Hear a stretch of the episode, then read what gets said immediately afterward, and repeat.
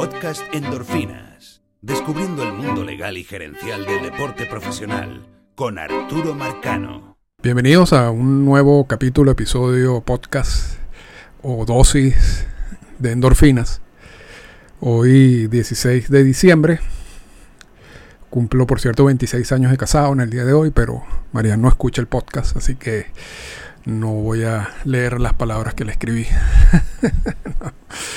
Eh, ayer fue un día importante en, esto de, ir evaluando qué es lo que va a pasar en la temporada del 2021. Ya, ya hemos tenido ciertos indicios, porque cuando Rod Manfred sale en una serie mundial a hablar de las pérdidas que generó la temporada para los equipos, y luego hemos visto en repetidas ocasiones a dueños de equipos hablando de las pérdidas. Y ya hemos mencionado anteriormente que ese concepto de pérdidas en equipos de grandes ligas no hay que, no hay que aceptarlo frontalmente, o sea, así como si fuera verdad, porque, porque muchas veces es parte de estas estrategias de, de negociación. Y no hay que olvidar que, que los equipos de béisbol de grandes ligas tienen básicamente sus ingresos principales ya no es la taquilla, ¿no? Son los derechos de televisión, los patrocinios, etcétera, etcétera. Y mucho de ese dinero entró en la temporada del 2020. Además, los gastos, el gasto principal de los equipos de grandes ligas es, la nómina y esa nómina por, haber prorrateado los contratos eh, también disminuyó. Entonces, nadie duda de que no fue el año más exitoso económicamente para nadie y, eso incluye en los equipos de grandes ligas, pero no hay que, no hay que estar muy, no hay que ser muy inocente cuando, cuando hablan de unas pérdidas que primero son imposibles de demostrar, ¿no? Y eso, eso lo hemos hablado con, con anterioridad.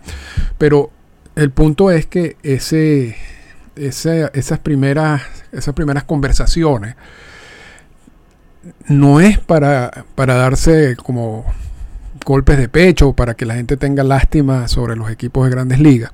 Eso es parte de una estrategia de negociación. Y está sentando las bases de lo que sería la negociación. Perdimos dinero, perdimos muchísimo dinero en algunos casos, como tal como lo mencionó algunos equipos, lo mencionaron algunos equipos, incluso uno, creo que fue Filadelfia, habló de una pérdida algo así como de 2 mil millones de dólares, que es una cosa totalmente exagerada y después el mismo dueño o la persona que, dijo eso tuvo que rectificar, ¿no? Pero vuelvo a decir, es, es una forma ya de de ir abonando el terreno, ¿no? Hacia dónde vamos. Pero, pero no ha habido, desde ese momento, si se quiere, de la finalización de la, de la Serie Mundial, todavía el primer intercambio de cómo será la temporada del 2021. No sabemos todavía cómo, o sea, de qué estamos hablando en el 2021 si estamos hablando de una temporada normal, si estamos hablando de una temporada parecida a la del 2020. En, en medio, en los medios de comunicación, se ha venido filtrando noticias de que las partes se están reuniendo acerca de esos puntos. Y eso, y eso es algo que, que ha sido publicado en varias oportunidades en el pasado. Pero pareciera, pareciera que eso no es verdad. Y, el podcast de hoy sí va a ser corto porque la verdad que lo que quiero es simplemente ya como iniciar este, este proceso de nueva negociación de la temporada del 2021. Y ayer, ayer tuve un intercambio con José Manuel de más de, más, eh, de 27 out y, y con Alex de 217 que fue que, más o menos me inspiró también a, hacer este podcast. Eh, pero lo cierto es que Bob Nightingale, el periodista de, USA Today, que ha sido famoso en, términos de, de, esto, de estas épocas de conflictos laborales o semiconflictos laborales, en el sentido de, de que publica notas que son básicamente filtraciones directas de MLB. Y la página de José Manuel es más que 27 outs. Yo no sé, ahorita estaba pensando que creo que lo dije mal. Más que 27 outs de José Manuel Pérez y 217, la de mi amigo Alex. Eh, en el día de ayer, escribió lo siguiente, que es típico de Nightingale. Típico de Nightingale. Dice, veo el mismo chance que tiene una bola de nieve en el infierno, que los entrenamientos de primavera puedan comenzar con los protocolos establecidos. Dijo un propietario de la Liga Nacional a USA Today Sports bajo condición de anonimato, debido a la naturaleza delicada del tema. Creo que habrá una presión significativa para que los jugadores se vacunen primero antes de ir a los entrenamientos de primavera.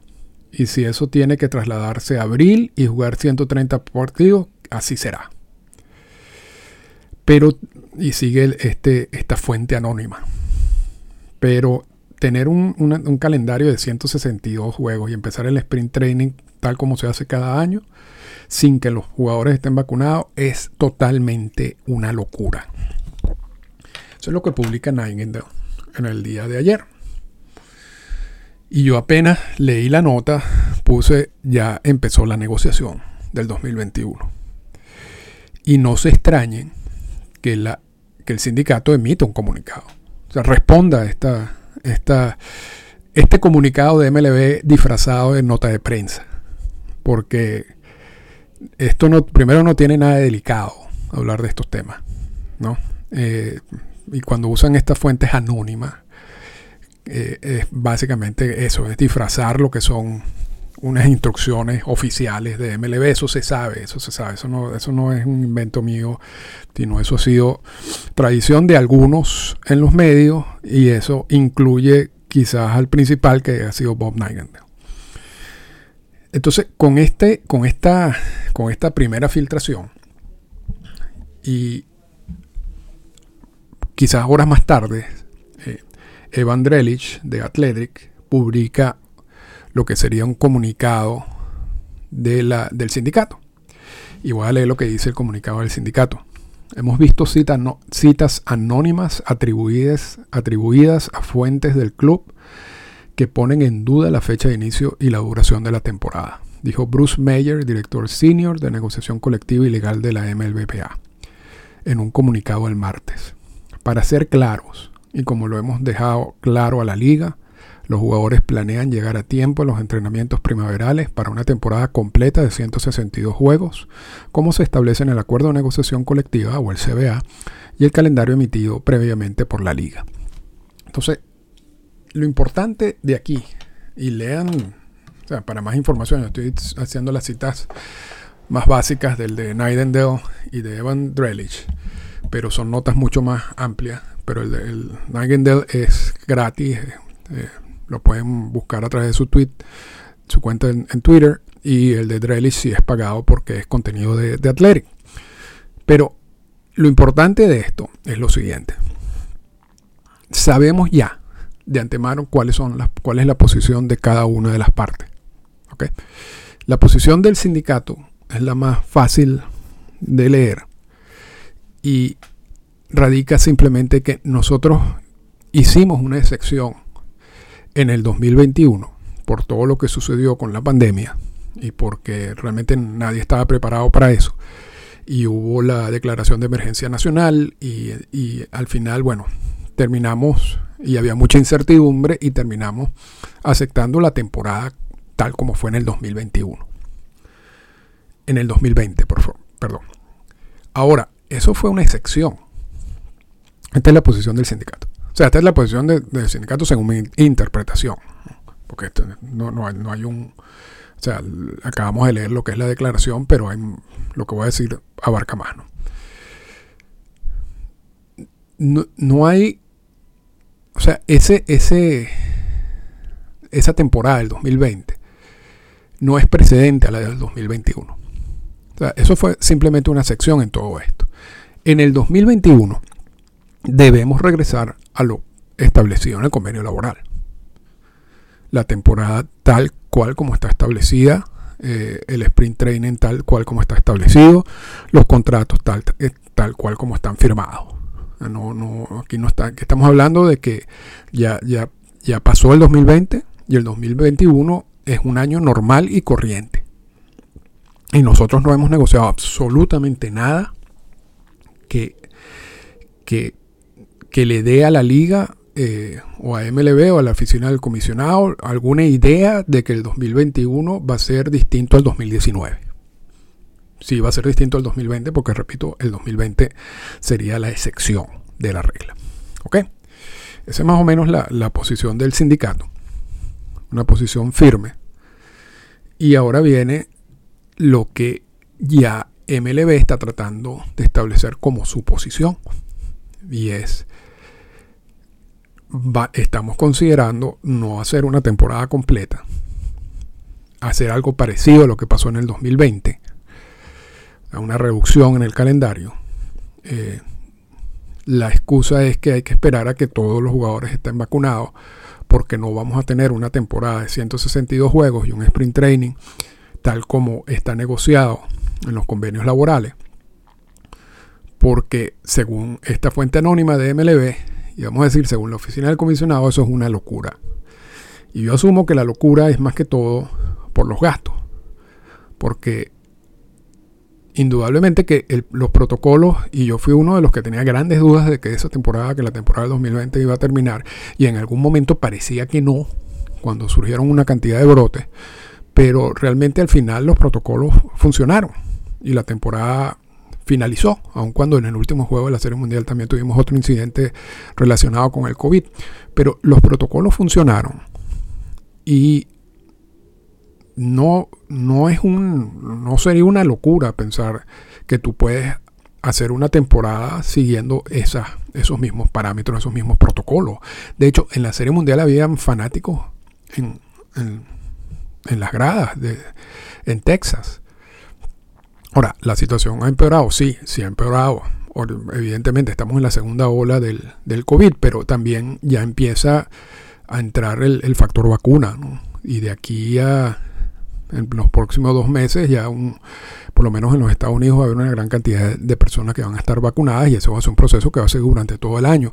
Y se supone que por los ciclos que tienen estos tipos de, de virus, ya para, para el spring, para la primavera, debería bajar también la, incidencia del COVID en términos generales. Pero MLB dice hacer eso en una temporada completa, tal cual como está eh, negociada en el convenio laboral, no tiene sentido. Para nosotros el sentido es esperar a que todos se vacunen y por lo tanto ahorrar el dinero de los protocolos del COVID y y eliminar el factor riesgo en esos casos. Y si eso tiene que ocurrir, o, si eso implica que el inicio de temporada va a ser en mayo o en junio, bueno, será en mayo o en junio. Pero no, no, no, no consideramos que sea prudente hacer una temporada parecida a la del 2020 en el 2021, pero ampliada por la cantidad de juegos. Entonces, ahí están los dos puntos de negociación. Uno, el sindicato dice el 2021 será un año normal. Normal y corriente, como si estuviéramos hablando del 2019. MLB dice el 2021 va a ser un año parecido al 2020, eh, donde está el factor todavía del COVID como un factor importante en todo esto. Y hasta tanto todos se vacunen, yo no voy a asumir el riesgo que asumimos básicamente en el 2020. Porque además es demasiado costoso. Eso lo estoy agregando yo. Por eso también no se ha decidido, por ejemplo, si el bateador designado, si vamos a tener un bateador designado en ambas ligas. Porque ese tipo de decisiones también implica una, una salida, si se quiere, de lo negociado en, un convenio, en el convenio laboral vigente. Eso sería algo que se tiene que negociar aparte. Y para negociar eso, te tienes que salir del convenio laboral. Y el sindicato no quiere salirse del convenio laboral. Entonces, lo más seguro, y por eso que eso fue también una filtración y ahorita sí se entiende, de hace algunos días, que decía que la instrucción de la oficina del comisionado es que asuman que no va a haber eh, bateador designado en ambas ligas. Porque eso está muy relacionado con, repito, con la posición del sindicato. Que, y la posición del sindicato es, el convenio laboral vigente y el convenio laboral vigente no incluye eso. Eso en dado caso será un punto a negociar en el próximo convenio laboral. Porque el, convenio laboral vigente está vigente hasta, hasta, diciembre de este año, del año que viene, el 2021. O sea, le queda un año. Por lo que después del próximo convenio laboral, eso puede ser un punto de negociación que le interese a ambas partes. Igual con, el asunto de, los, de la postemporada. La, la postemporada del 2021 tiene que ser lo mismo negociado en el convenio laboral, a menos que haya una negociación extra. Pero repito, el sindicato no quisiera, no quiere salirse de lo que dice el convenio laboral. Entonces, eh, esa es, ese es el estatus actual de las negociaciones. O sea, este es el primer capítulo, si se quiere, de lo que sería la temporada del 2021. Y ayer mencionabas, bueno, MLB volvió a usar la vía de la filtración y el sindicato volvió a usar la vía del comunicado de prensa. O sea, estamos otra vez viendo esta negociación en en vivo, pues no, no, esto no lo están haciendo ellos a puertas cerradas, sino lo están haciendo al público. Y José Manuel Pérez me decía, pero bueno, no aprendieron, no aprendieron la lección del, del 2020. Yo creo que esa es una pregunta muy lógica, porque realmente esa lección parecía clara, ¿no? Eh, y vimos toda la reacción en, cuanto a lo, a lo, que sucedió en el 2020.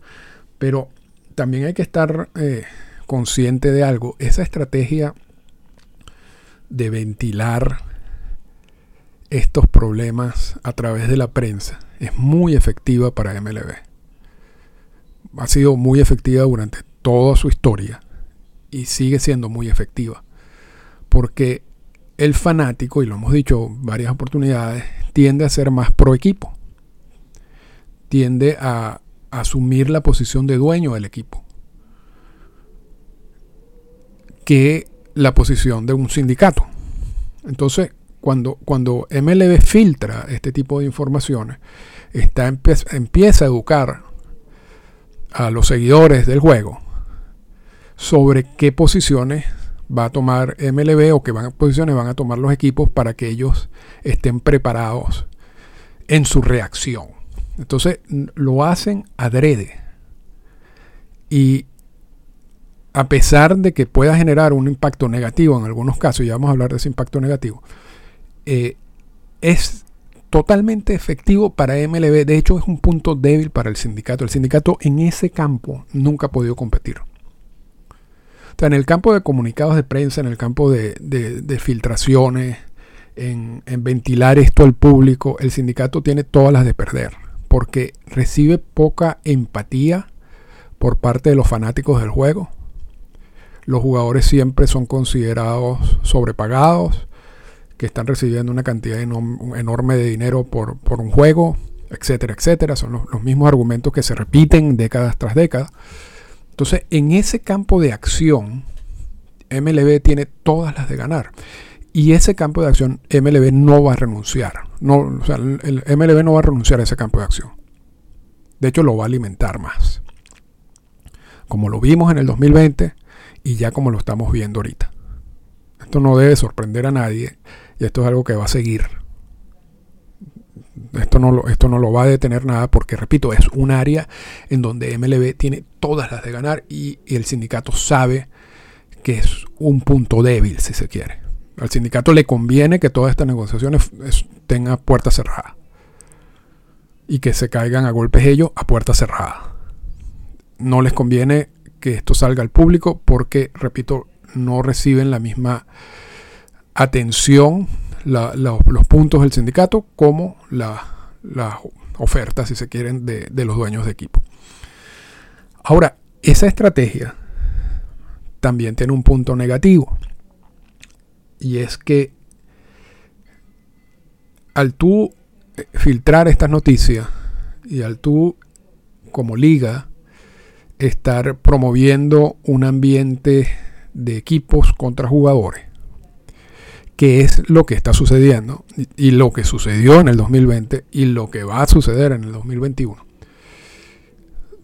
está generando un roce allí entre los fans y los jugadores. Y ese roce, y entre los jugadores y los equipos, porque también, también hay que decir que eso pasa, y vimos en el 2020 muchos jugadores siendo bastante duros en, sus comentarios en relación con, las posiciones de los equipos.